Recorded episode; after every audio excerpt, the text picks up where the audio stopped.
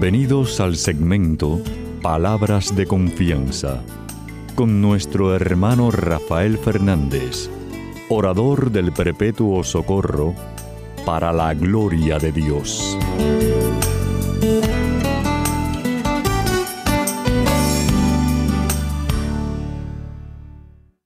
Muy buenas, mi querida familia radial, aquí de nuevo en su segmento Palabras de Confianza. Como siempre, doy las gracias por su sintonía y sobre todo por sus oraciones. Siempre, cada, toda la semana, hace casi 30 años, les pido por favor que no dejen de orar por mí, que mucha falta que me hace, muchísima falta que me hace. Quiero dar las gracias a aquellos que me han escrito, muchísimas gracias por sus palabras tan lindas sobre el programa. Créame, es un halago, eh, todo lo hacemos para la gloria del Señor pero es un halago saber de ustedes y de distintas partes del mundo, increíble. Eh, gracias, escríbanme por favor a Rafael arroba confianza.net. Rafael arroba confianza.net. Quiero dar las gracias a los que están en controles, Pedrito Acevedo, mi hermanazo que siempre está presente, ayudando al programa, y a todos ustedes que están en controles en distintas estaciones radio en parte del mundo. Gracias por su ayuda. Eh, eres gran parte del ministerio. Y como siempre, ustedes saben que siempre empiezo el programa pidiendo la ayuda de Papa Dios, diciendo así.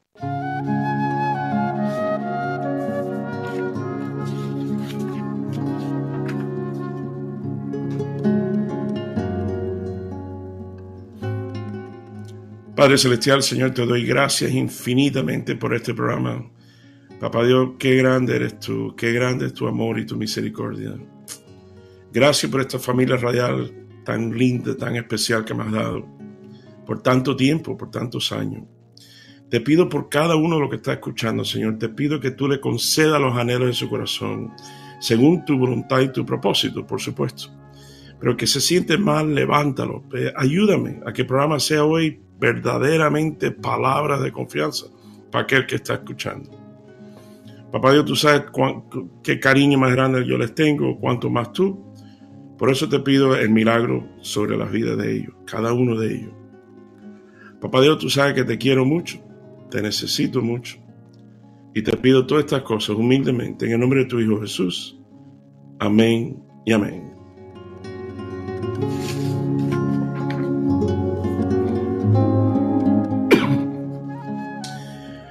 Bueno, mi querida familia radial, sabe que Papá Dios siempre me lleva a una lectura, un evangelio, y hoy me lleva a Lucas capítulo 18, vamos a leer del 1 al 8, y dice así. Jesús le contó una parábola para enseñarle que debían orar siempre sin desanimarse. Le dijo, había un pueblo, un juez, que ni temía a Dios ni respetaba a los hombres. En el mismo pueblo había también una viuda que tenía un pleito y que fue al juez a pedirle justicia sobre su adversario. Durante mucho tiempo el juez no quiso atenderla, pero después pensó, aunque ni temo a Dios ni respeto a los hombres, sin embargo, como esta viuda no deja de molestarme, la voy a defender para que no siga viniendo y acabe con mi paciencia. El Señor añadió, esto es lo que dijo el juez malo. Pues bien, ¿acaso Dios no defenderá también a sus escogidos que claman a Él día y noche? ¿Lo hará esperar? Les digo que los defenderá sin demora.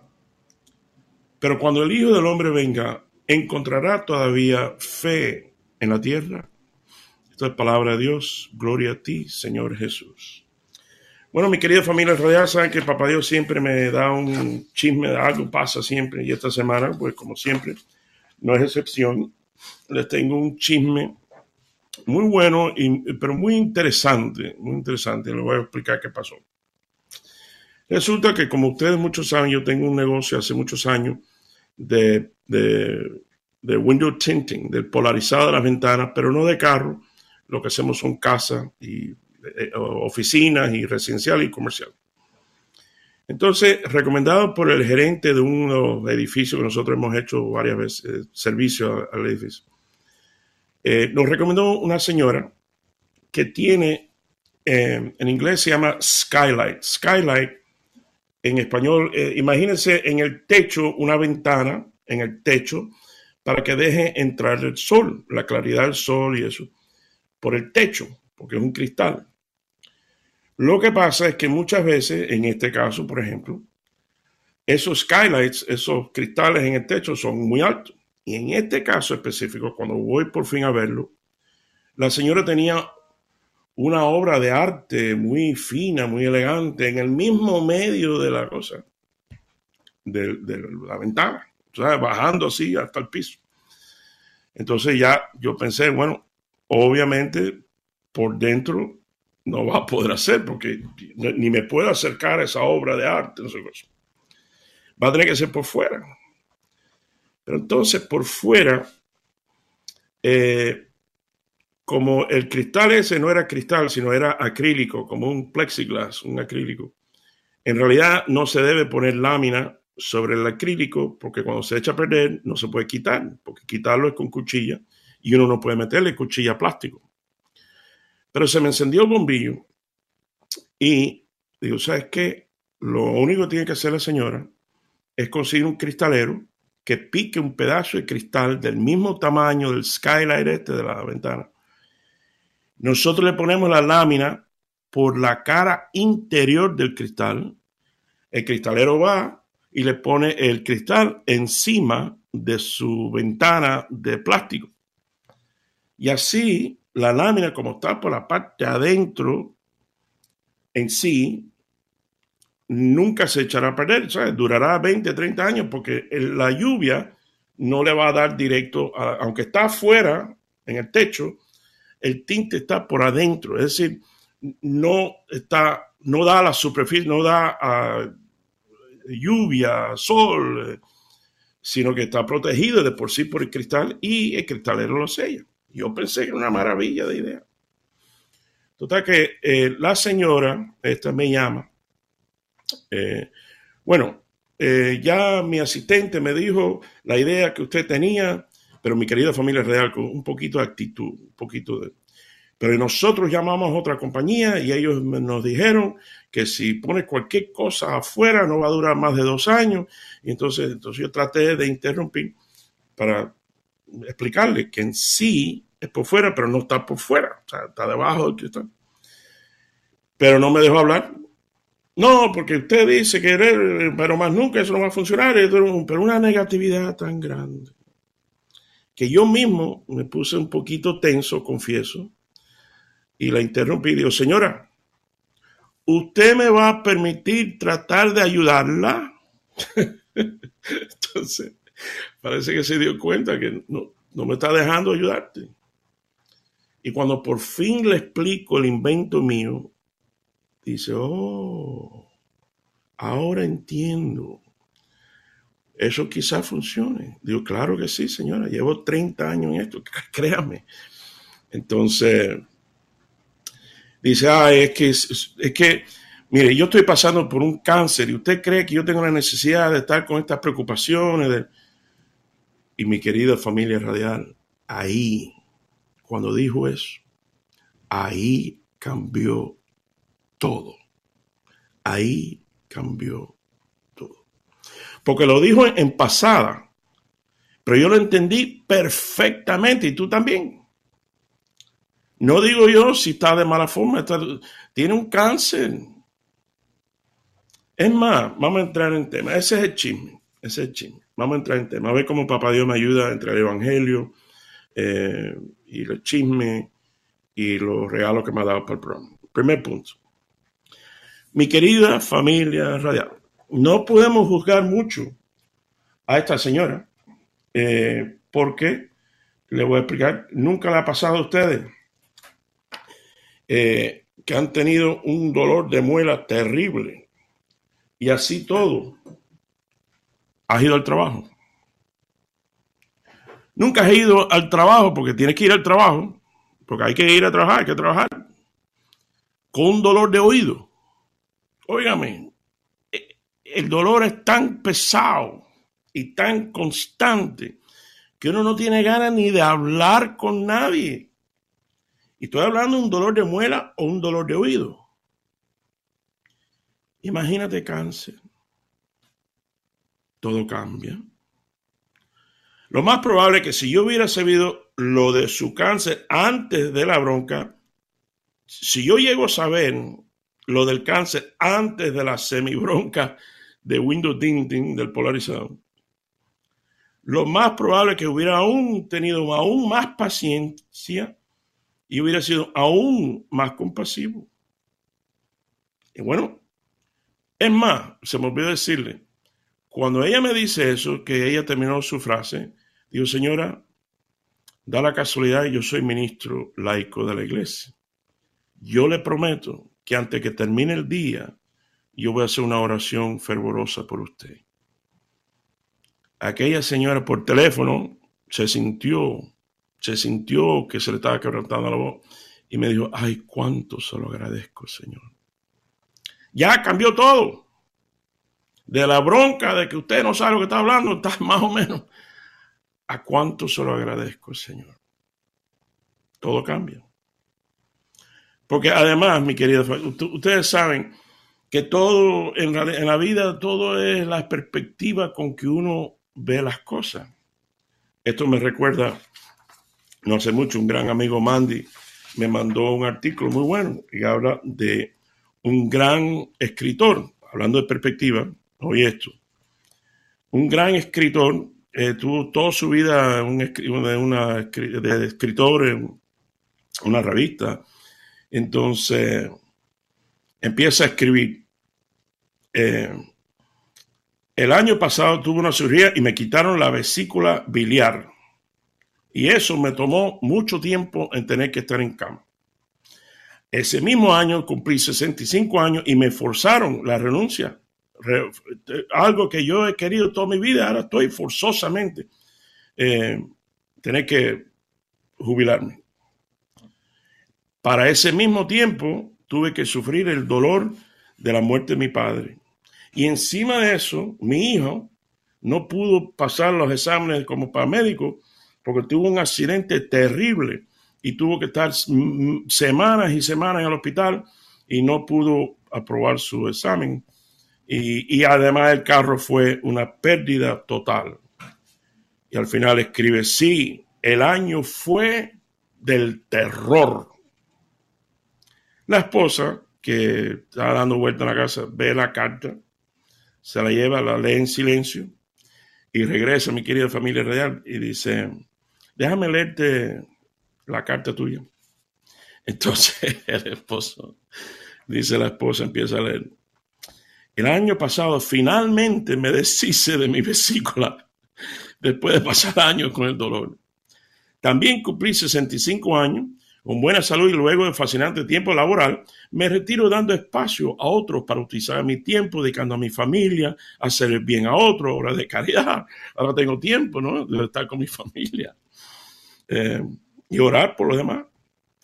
Además, mi papá, de 95 años de edad, sin depender de nadie, totalmente, básicamente saludable, ahora se murió y entonces va a poder encontrarse con sus padres y con sus otros hijos, familia y cosas en el cielo. Por cierto, el mismo año mi hijo tuvo la gran regalo de Dios de apreciar la vida, porque gracias a Dios que a pesar del carro fue una pérdida total, no le pasó mucho a mi hijo y ya se está recuperando. Gracias a Dios no le pasó nada a nuestro hijo. Y al final escribe la esposa, Dice, sí, fue un año de inmensa bendición de Dios. Mi querida familia real, efectivamente todo es perspectiva. En el Evangelio, por eso me lleva al tercer punto, en el Evangelio Jesús está, eh, eh, usa esta bella analogía no solo para enseñarnos la importancia de la oración perenne y persistente, sino también la importancia de acompañar la oración con acción. La viuda, mi querido hermano, hermana que me está escuchando, como pudiste oír cuando les leí este, este evangelio, la viuda, además de la oración diaria, la viuda iba todos los días. Todos los días iba la viuda. Y con fe, con fe, con fe. Y iba todos los días, añadiendo acción a su fe. Esto me recuerda uno de los evangelios, que, una de las lecturas del versículo de la Biblia que me encanta. eh, que se lo he dicho varias veces, pero bueno, se lo voy a decir otra vez hasta que se, se lo graben. Quiero que se graben Marcos 11, 23 y 24, donde Jesús mismo nos dice, oye, si tú le dices a ese cerro, a esa montaña, muévete, y no hay duda en tu corazón, la montaña se mueve, el cerro se mueve, dice, dice Jesús. Además, versículo 24, cualquier cosa que ustedes pidan en oración, hazlo como si fuera un hecho y vendrá a ti. Eso, eso es palabra de Dios. Gloria a ti, Señor Jesús. De la misma boca de Jesús. Ponte a pensar si de verdad nosotros pudiéramos tener esa perseverancia de la viuda, esa fe de la viuda y, reconociendo la promesa de Jesucristo que dice, oye, lo que tú pidas es un hecho y vendrá a ti. Eso es increíble. Sin embargo, sin embargo, cuando Jesús fue a su pueblo natal, eh, en Nazaret, y está, llega ahí, ya había pasado los milagros, las cosas. Cuando llega ahí, los mismos de él, la amistad de vecinos, decía, eh, ¿qué es Jesús ni el Mesías? ¿Qué es eso? Este no es el hijo del carpintero. Este no es el hijo del carpintero. Bueno, fíjate que ahí es donde Jesús dice, nadie es profeta en su país y mucho menos en su familia. ¿Y qué clase de razón? Pero bueno, si leen, creo que es Marcos 6, 5 o Marcos 5, 6. Bueno, dice que Jesús no pudo hacer ningún milagro, como diciendo grande, solamente puso las manos sobre algunas personas y se sanaron de sus enfermedades. Pero no pudo Jesús, búscalo en la Biblia, no pudo hacer milagro porque no había fe. No había fe. Por eso, abstractamente, mi humilde opinión, y abstractamente tú tienes el poder para anular los milagros de Dios en ti, no porque seas más poderoso que Dios, sino porque no puede, no puede hacer milagro en ti. Papá Dios no hace, no puede hacer milagro en ti sin tú tener fe agarrándome de la lectura donde Jesús dijo lo mismo en su pueblo natal. No pudo hacer milagro, no pudo. No es que dice que no pudo. Pero no, no había fe. Todos hemos, mi querida familia radial, todos hemos pasado por algún momento difícil. Eh, ese dolorcito que uno dice, ay, tengo un dolorcito, pero bueno, déjame ir a chequearme al hospital. Y resulta que de una a otra te dicen, ah, mira, tienes cáncer o el jefe te llama a la oficina eh, de un día para otro te dice, mira, siéntate ahí, mira, te tengo más. Resulta que los, dueños de la corporación grande han decidido que la división del cual tú trabajas ya no va a hacer falta. Así que eh, estás votado. Eh, llegas temprano a la casa solo para encontrarte infidelidad. O una hija que tú has hecho todo por ella, decide un día para, otro, eh, no, te, no, no te habla más, no te habla. Y pasan meses y tú no sabes nada de tu niña. A todos nosotros hemos pasado por situaciones difíciles. Momentos, eh, noticias, desengaño, eh, decepción. Y Jesús nunca prometió, en ningún lado se promete que vamos a vivir una vida color de rosa. Al contrario, a veces vamos a estar pasando épocas en un desierto. Pero si el mismo espíritu, mayúscula, E, e mayúscula, espíritu, básicamente de Dios, llevó Jesús al desierto, así mismo lo dice la Biblia, el espíritu, E mayúscula, llevó Jesús al desierto. ¿Qué queda para nosotros? Ponte a pensar. Pero muchas veces, por eso quiero también darte ánimo y estas palabras de confianza. El desierto fue importante para el ministerio de Jesús. a veces estamos pasando un desierto que no es el enemigo que nos puso ahí, sino igual que Jesús, guiado por el Espíritu, el E mayúscula. Por un propósito, siempre yo les he dicho esto.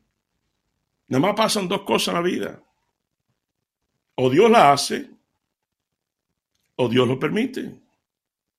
Y si lo permite, es por un propósito especial que quizá nosotros lo más probable que muchas veces ni entendemos. Créame, yo primero, yo que soy bla, bla, bla, palabra de confianza, he tenido mis momentos de desierto. Y con lágrimas he dicho, no entiendo, papá Dios, pero bueno, yo lo entiendo. Porque se está permitiendo esto, pero me agarro de tu promesa, de tu palabra, de, de, dar marcha atrás a la película. Es más, haz el ejercicio, dale marcha atrás a la película para que tú veas cuántas veces Papá Dios nos ha sacado el fango a nosotros. En los momentos más hace un milagro. Mira, te voy a poner un, ejemplo, nada más para que se ríen un poquito. Resulta que aquellos que siguen el programa saben que yo soy muy devoto a Nuestra Señora del Perpetuo Socorro. Desde chiquito, bueno, ahí fue donde hice mi primera comunión y mami que en paz descanse, está en el cielo ahora. Eh, me llevaba a rezar ahí ante la imagen, el icono, el icono del Perpetuo Socorro. Por cierto, nombre muy propicio. Bueno, hace poco, un gran amigo mío, Rafael García Toledo, me manda un video por el WhatsApp de la, en sí el video era demostrando unos autobuses modernísimos, eléctricos, completos, con conexiones de Wi-Fi, todo eh, en parte, eh, pero modernísimo. Pero no aquí en Estados Unidos, no, no, en Medellín, Colombia. Entonces, el hombre que está haciendo el video, eh, con un acento de esos graciosísimo colombiano de Medellín. Ya pues, pues aquí estamos, enseñándolos estos autobuses delante de nuestra en la iglesia de Nuestra Señora el Perpetuo Socorro. Eso fue el desayuno mío el otro día. Que si uno está pensando, preocupado, se levanta pensando, ay, tengo que hacer esto, tengo que hacer aquello, eh, estoy pasando esta situación, que de momento un otro amigo, papá Dios se agarra de autobuses modernísimos en Medellín para, hacerme reír, decirme el hombre, y por lo menos siete veces dijo, eh, aquí es perpetuo socorro, delante del parque del perpetuo socorro. es increíble con el papá Dios. Es increíble. Qué grande eres tú, papá Dios. Por eso los invito a que a pesar de quizás pasando por un desierto, tienes que tener la plena confianza, totalmente confiando en que aunque Jesús no promete color de rosa, sí promete estar contigo. Como le dijo a Pedro. Una vez le dice a Simón, Simón Pedro, dice, Simón Pedro, eh, el enemigo ha pedido permiso para sacudirte como el trigo. Oye eso. Pero inmediatamente le dice, pero tranquilo, tranquilo, yo estoy orando por ti, yo estoy contigo, tú tranquilo. Para que cuando tú regreses a tener esa fuerza en la fe, puedas ayudar a otro a tener fuerza en la fe. Básicamente lo que le digo. Bueno, hoy por ti, mañana por mí, como dice, me acordé de un chiste bien cómico, eh, viejísimo. Eh, había un autobús que estaba lleno de gente, entonces sin querer una de las personas da marcha atrás y le, le pisa el pie al que estaba detrás. Dice, ay, cuánto lo siento, eh, pero bueno, hoy por mí, mañana por ti. Entonces el hombre, cuando abre la puerta del autobús, le, le pisó el pie y dice, por si acaso no te veo mañana. Pero bueno, efectivamente, mi querida familia real. Jesús, de nuevo, hago hincapié, papá Dios nunca promete que la vida va a ser color de rosa, sobre todo porque tú eres un católico, un cristiano. No. Van a haber momentos de cierto, lo que sí promete que siempre va a estar con nosotros hasta el fin de los tiempos y que podemos confiar en su amor y en su poder. Por eso, como dicen en Jeremías, bendito el hombre que pone su confianza en mí. Será como un árbol plantado al lado del río, que cuando vienen los calores, las hojas siempre están verdes. Y nunca, nunca deja de dar fruto.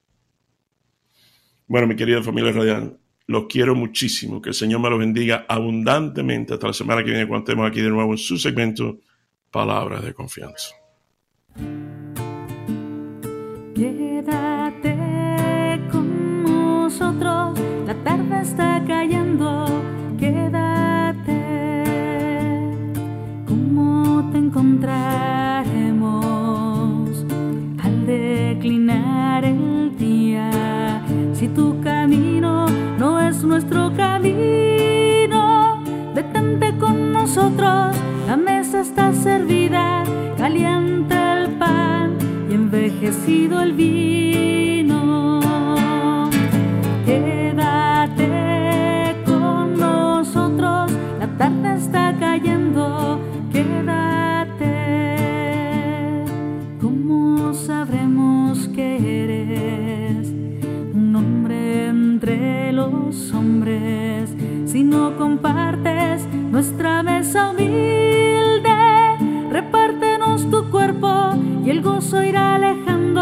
Oscuridad que pesa sobre el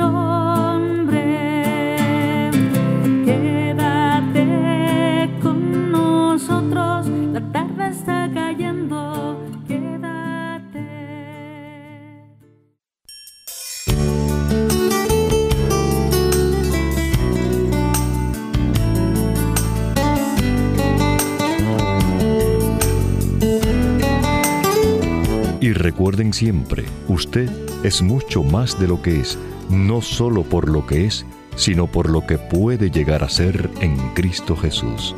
Y estas son palabras de confianza.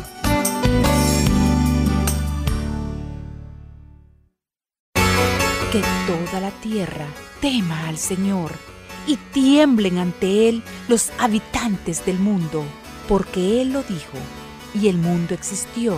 Él dio una orden y todo subsiste.